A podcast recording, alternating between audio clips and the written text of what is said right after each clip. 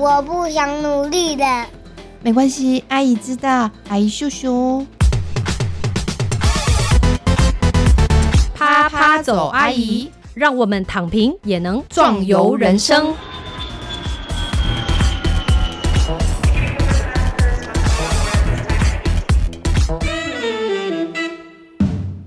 Hello，各位亲爱的听众朋友，大家好，欢迎收听啪啪走，阿姨，我是丽兰。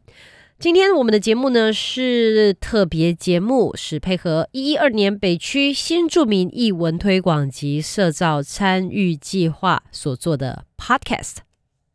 大家好，欢迎来加入我们这个是，其实有很多个主办单位。首先呢是呃马来西亚文化日的筹备委员会来搭配，在十一月二十五号跟二十六号在。国立台湾博物馆南门园区办的马来西亚文化节的系列活动，那这个系列活动之一呢，就是我们的饮食文化田野调查的讲座。在这个讲座当中呢，我们首先有邀请到的是我们的来自槟城的马来西亚槟城的饮食文化研究者，也是香料推广者陈爱玲老师来为我们讲解。今天的主题是探索东南亚饮食文化，从冷当与沙爹开始。那对于呢很多有去过或没去过。马来西亚或印尼或新加坡去过或没去过，其实对于这几道料理应该都是听过或熟悉的。今天我们就请艾琳老师来给我们从这两道料理开始讲，人当跟沙爹。好，我们有请。谢谢丽兰老师，各位线上的同学、同乡、各路的饮食文化的前辈，大家好。呃，我是陈爱玲。我们今天的题目看来会讲这两道食物，但是会稍微有一点点跨界啊。比如说冷当，我会从西苏门答腊讲到马来半岛。那沙爹呢的篇幅呢比较广啊，因为我会从发源地啊，就是爪哇，一直往上啊，就北上，沿着马六甲海峡来到新马，来到泰国。以及最后在越南结束我们的东南亚饮食文化之旅。大家好，我是陈爱玲啊，我是马来西亚华裔，目前从事的工作范围概略啦，就分为这三个部分。那如果说大家有兴趣的话，可以追踪我的粉丝页，就新香料研究院 i spices。那我们可以来个互动，互相的切磋。啊，不管是东南亚饮食文化，或者是香料的运用，或者是堆香，或者是呃，你需要设计关于风味，都可以一起来讨论。我比较想说，我跟食物的缘起，因为再一次跟丽兰老师稍微聊了一下，就是说我到底是从什么时候开始对研究食物有兴趣的呢？其实我是因为。呃，来台湾，呃，没有办法从事我原来的律师工作啊，因为我是 common law 啊，就是法律系毕业，但是在台湾，台湾的法系跟马来西亚的法系是不太一样的啊，所以当时候呢，我就在一个机缘下啊，就也跟这个翻译刚好搭着顺风车，然后我做了十六年的笔译的工作，大家知道。笔译工作虽然是在家工作，是当时候很流行的售后，但是呢，事实上这个工作蛮枯燥。那第一就是我我几乎没有什么时间跟台湾朋友接触，所以我我现在回想起来，其实那十六年当中，我几乎除了买菜跟送小朋友去幼稚园上课以外，我几乎都不出门啊，因为要赶工作嘛。所以当时候呢，也刚好搭上呃李登辉时期，很多台湾的中小企业到东南亚去设厂，所以我翻译最多的文件呢是包括公司章程啦，哦，就是开会啦，议呃这个开会的一些议程啦等等，还有就是翻译当地的一些法律的条文。那在那十六年当中呢，事实上呃。我也去了非常多国家，呃，为什么呢？因为，嗯，因为当时最主要的就是有一台笔电就可以走天下，所以当时候工作累了、倦了，就会很想要换一个地方，但是还是要继续工作啦。OK，好，就换了一个国家工作而已。所以常常在深夜的时候，我就会哎上网啊，就看机票啊，哎，哪里打折啊？好啦，就去那个地方。那时候地理不好哦，啊，历史也不好，OK。所以当时候也没有手机啊，只有 BB Call 的年代。所以当时候呢，就订了机票之后，哎，说走就走，哎，蛮潇洒的，嗯，好羡慕当时候的自己。没有，没有，就是呃，刚好有这样的呃机会。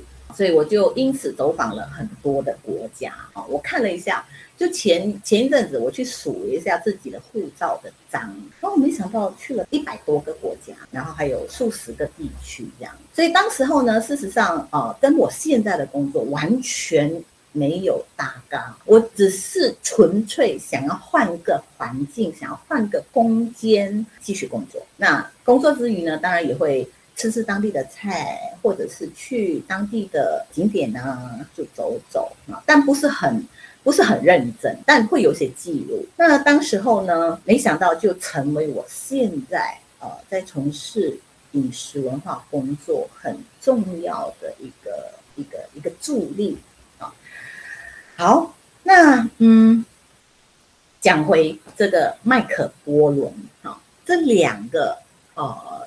作家影响我最深，第一个是麦克波伦，有一本书是《人类如何透过烹调转化自然》，然后自然又如何借由烹饪转化人类。他讲的是什么？他讲的是呃人跟自然的关系、社会的关系、家人的关系，还有自己的关系。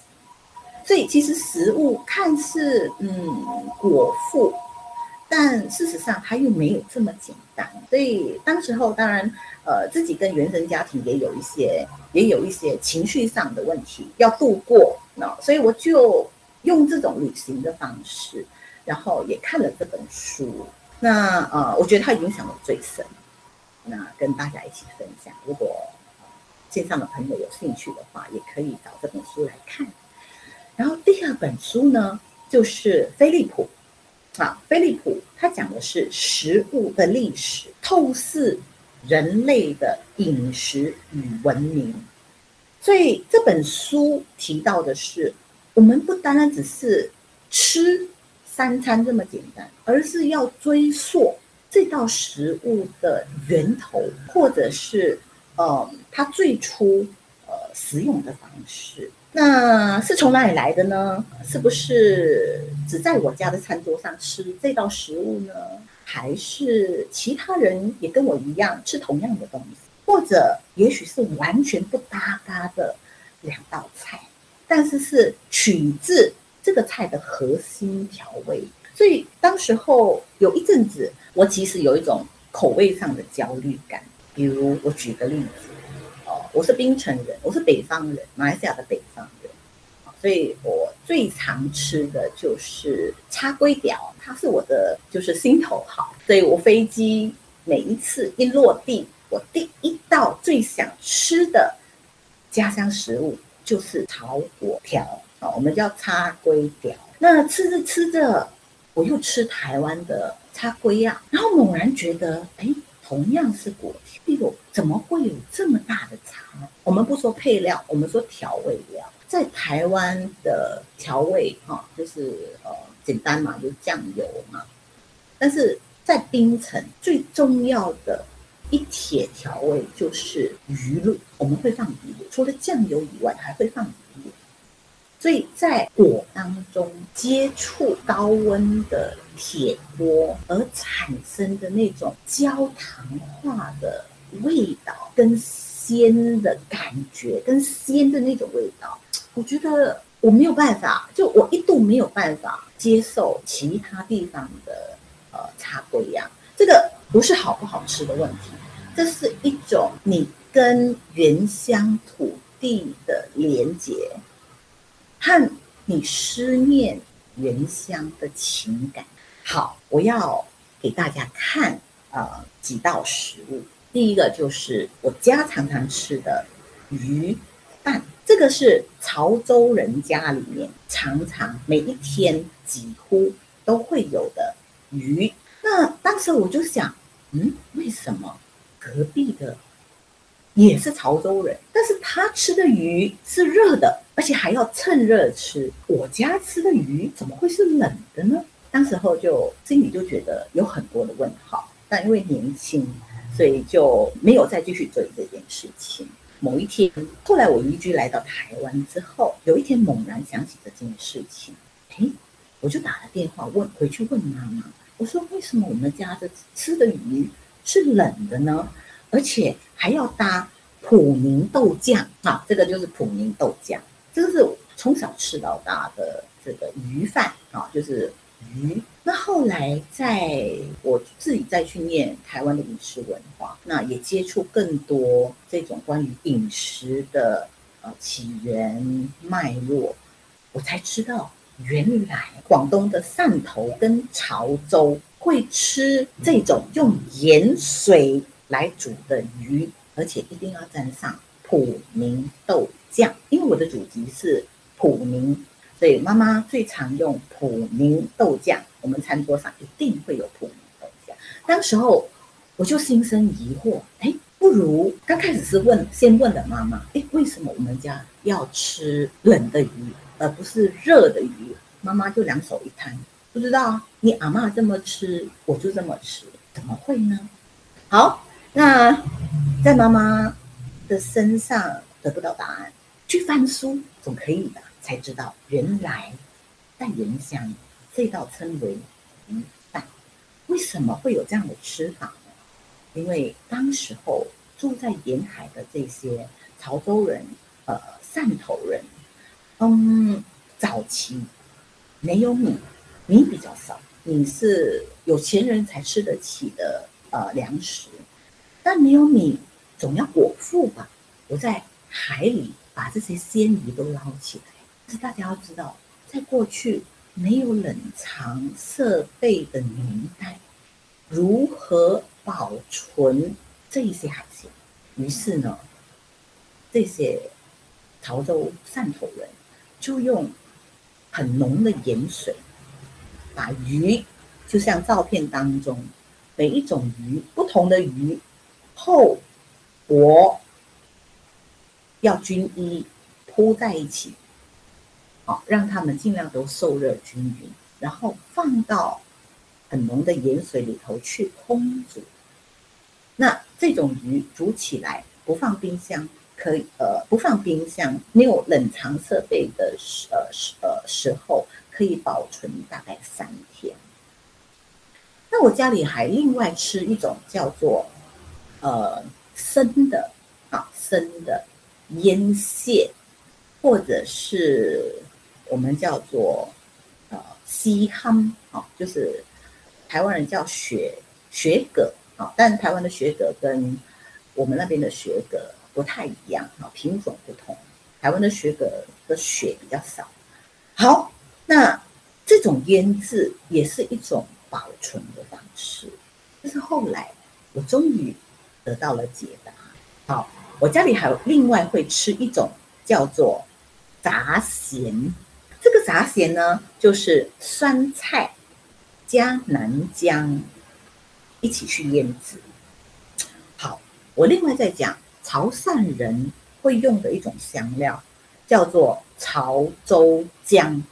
那以潮州话来说，它称为蓝平，就是蓝姜。话说。我来台湾之后，非常想念这道开胃菜。好，它是吃，他是吃这个，呃，他他他是配粥一起吃的。好，那嗯，当时候就打电话回去问妈妈，哎，腌酸菜怎么腌？因为潮州人腌的酸菜跟台湾的酸菜又不一样。然后妈妈就。描述了，哎，他是怎么腌？那接着他就说，哎，你一定要去找朗金。哎呦，问题来了，就朗金，我到底是要去哪里找？去菜菜市场绕一圈嘛？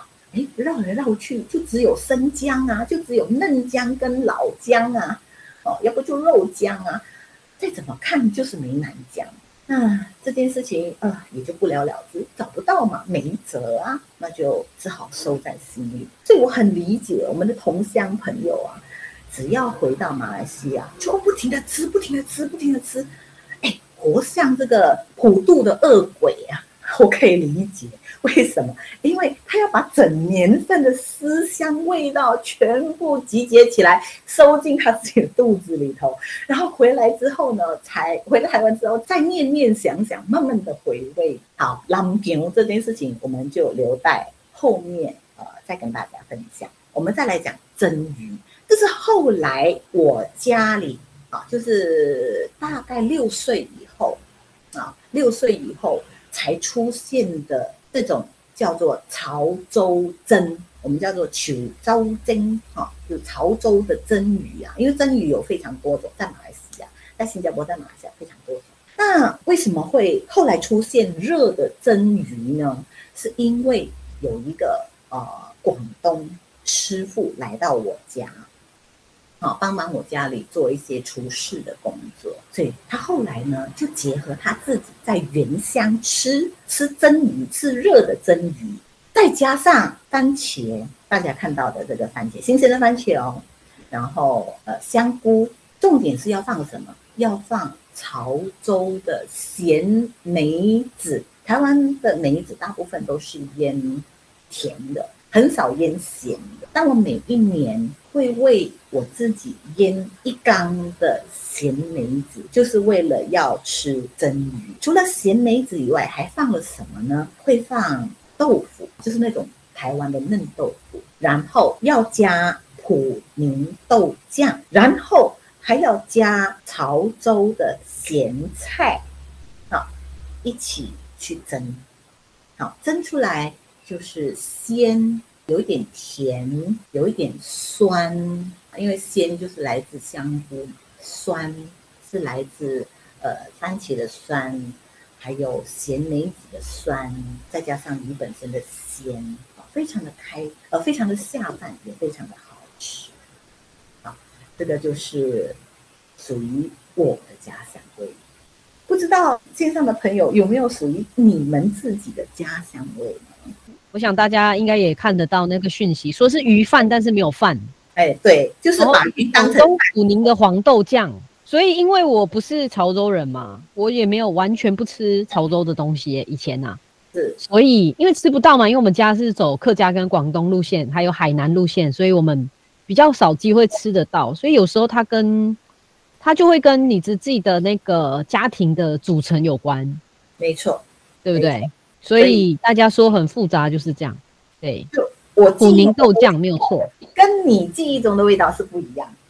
然后我印象很深刻，就是老师刚刚有说他他的这个 一开始做饮食文化研究时候有那个口味上的焦虑这件事情。这个的话不确定是因为是怎么样的那种焦虑啦，也许等下也可以再补充一下。但是我们也很想听，就是我们今天老师为我们准备的主题哦，我们的扔蛋跟我们的沙爹来。接下来，我们的人让开始上菜。好，呃，我给大家看三张相片。好，这个是来自苏门答腊最地道的人档。哦，OK，这个是温润版的人档，都是人档哦，都是人档，而且都是牛肉。OK，这个是变异版的人档牛肉。好，大家先记记得好这个画面，哈，就大概就比较干，没有什么 sauce，然后它有一点点 sauce 巴在上面的温润版，然后比较多 sauce 的变异版。接下来我要讲关于这道菜的最初的设计者，就是闽南家宝人。闽南家宝人呢，他住在西部啊的苏门答腊啊，苏门答腊的西边。好，他们称为有人称他为苏闽南家宝人，也有人称他们为巴东人。好，巴丹。那他们呢是乘船登陆在西部这边，哈，就是呃这个苏门答腊。那米囊呢？米囊哈，米南嘛，米囊的意思就是胜利的意思。嘎宝就是家宝，就是水牛。好，他们是全世界最大的母系社会。OK，好，十五世纪之前，他们是信仰半灵，也就是说拜山、拜石头、拜所有大地有生命，他们认为有生命都是来呃都是有生命的这个生物。那后来有一阵子，他们接触了印度教，十五世纪之后，他们改信伊斯兰教。啊，这跟后来的菜有什么呃起了什么变化呢？啊，等一下我们在后面会提到。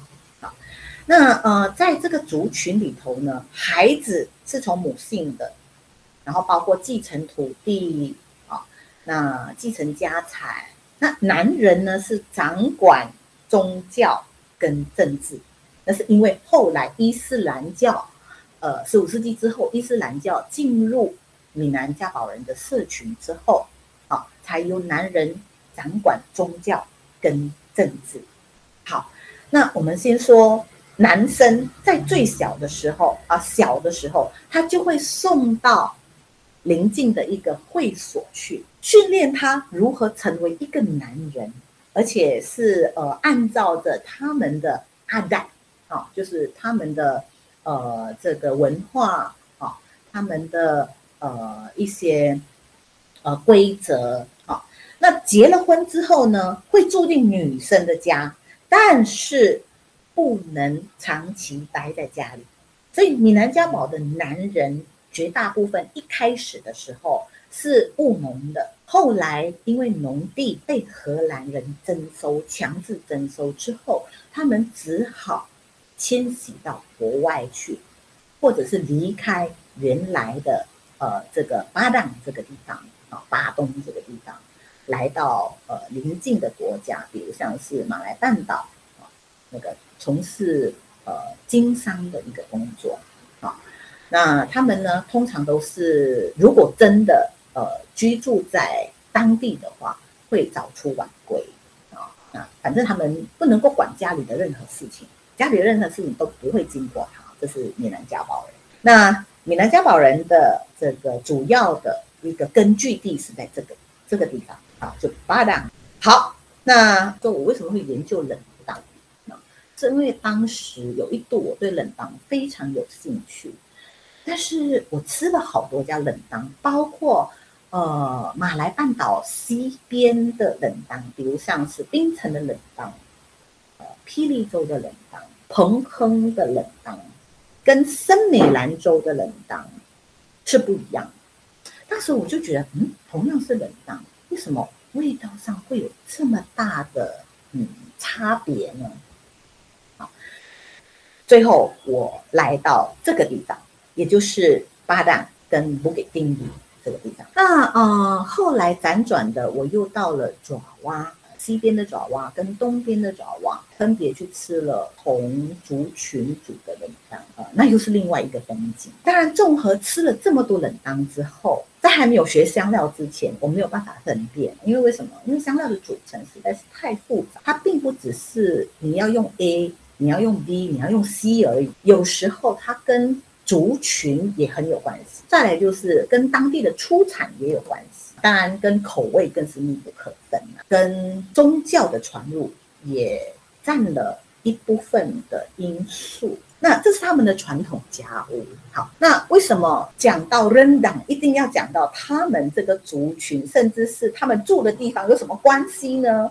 因为 Rendang。是一个需要啊有耐心、又细心、又长时间烹调的一种食物。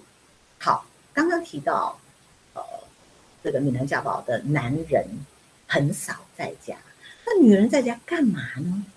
哎，没事做啊。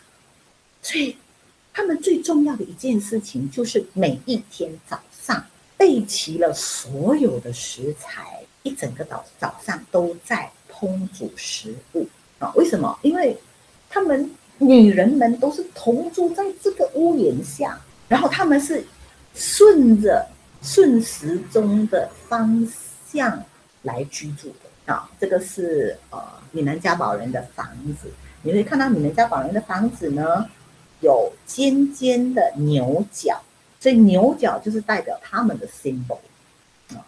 呃，当然，呃，网络上有一些传说，就是说为什么是牛？为什么不是？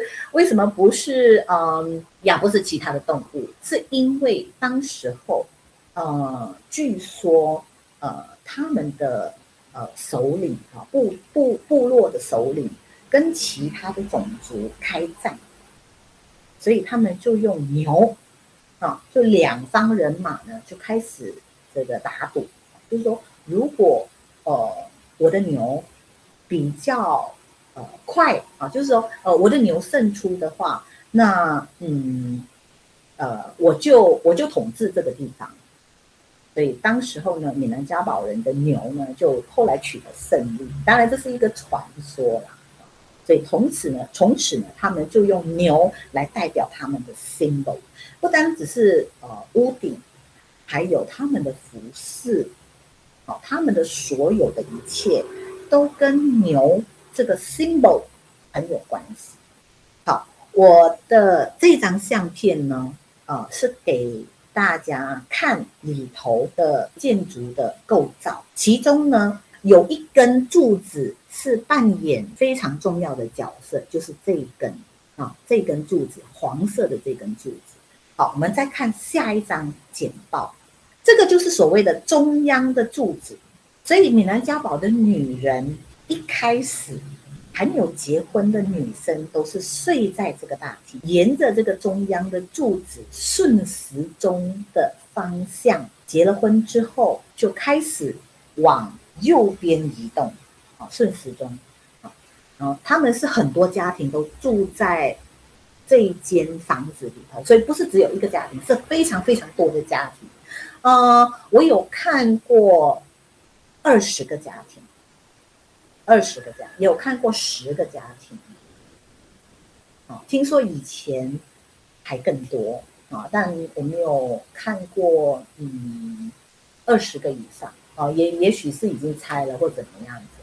好，最后呢，呃，终老的地方会是回到这个中央的柱子，所以大家可以想想看啊，这个呃闽南家宝的女人，就男人都出去工作就赚钱嘛，那女人每天在家，最重要的一件事情就是早上的主食活动。啊，他们不是只煮一道菜哦，他们是煮非常多道菜。啊，因为早期在巴东这个地方资源并不是那么的多啊，尤其是呃烹煮的一些这个这个呃就是呃技巧也不多了，然后烹煮的呃这个器皿啊啊也选择也不多啊，所以大部分他们的食物都是用炖的啊，炸是后来才有炸，一开始是炖的，然后焖的。啊，反正就是柴火烧一烧，那呃就摆在那儿。但是冷当不一样啊，等一下我们再来看为什么冷当不一样。好，巴东菜，呃，如果各位到朱门岛啊这个地方，你会看到非常多呃巴东菜的中基啊，一家比一家开的大。那呃巴东以外的地方呢，嗯，也有巴东菜。那但是呢，这是后来这些呃闽南家宝的男人啊，到当地去经商啊，或者是定居下来，又或者是因为婚配，呃，才呃开始往外去传播的。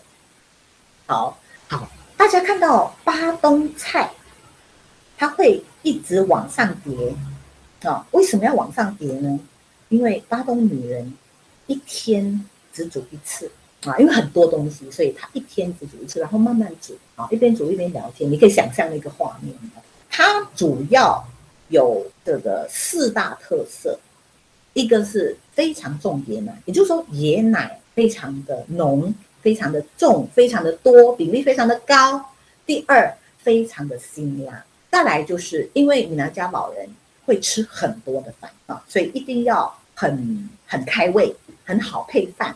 再来就是少汤，但话说现在巴东以外的地方开始有了汤，可能是配合现代人的呃饮食习惯啊，呃，但 anyway 他们呃他们的嗯现在的汤还是跟我们比起来还是很少。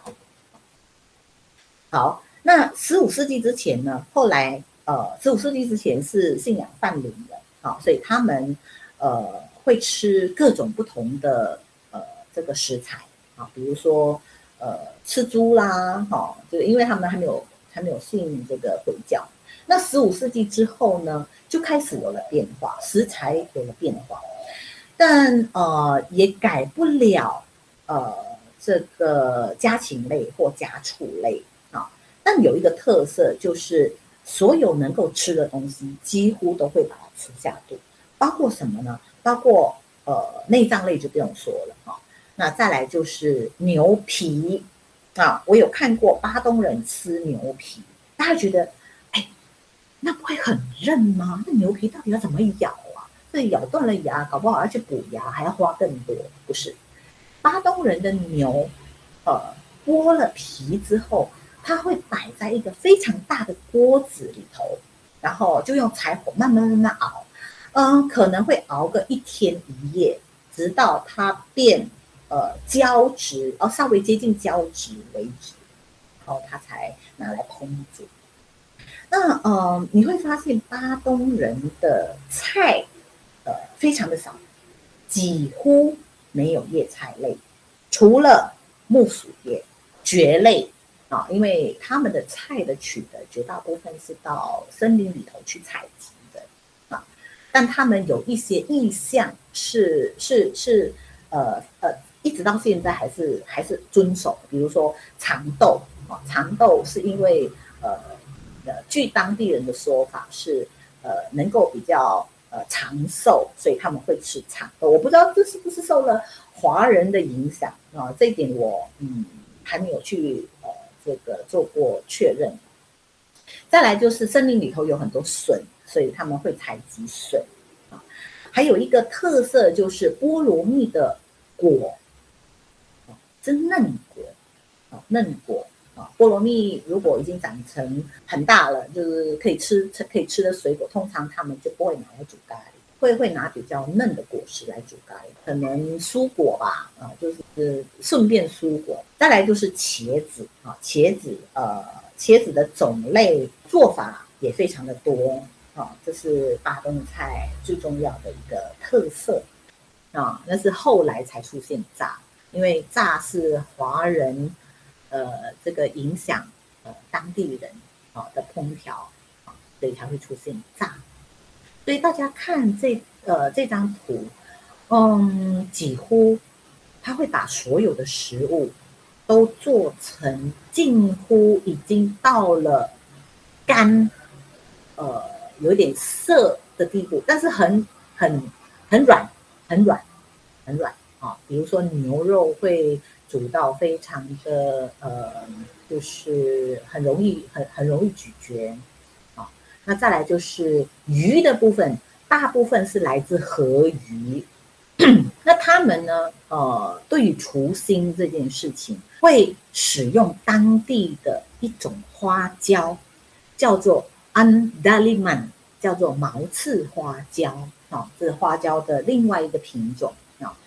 那这是他们除腥的一个方式，对他们用的最多的，呃，如果不是黄色姜黄，就一定是各种不同的辣椒，哦，这个是巴东菜。那巴东菜呢，给我的印象就是，嗯，非常的下饭，很下饭，而且几乎每一道菜都好吃。你看起来好像，嗯，啊，那么黑黑的，然后也没有什么光泽。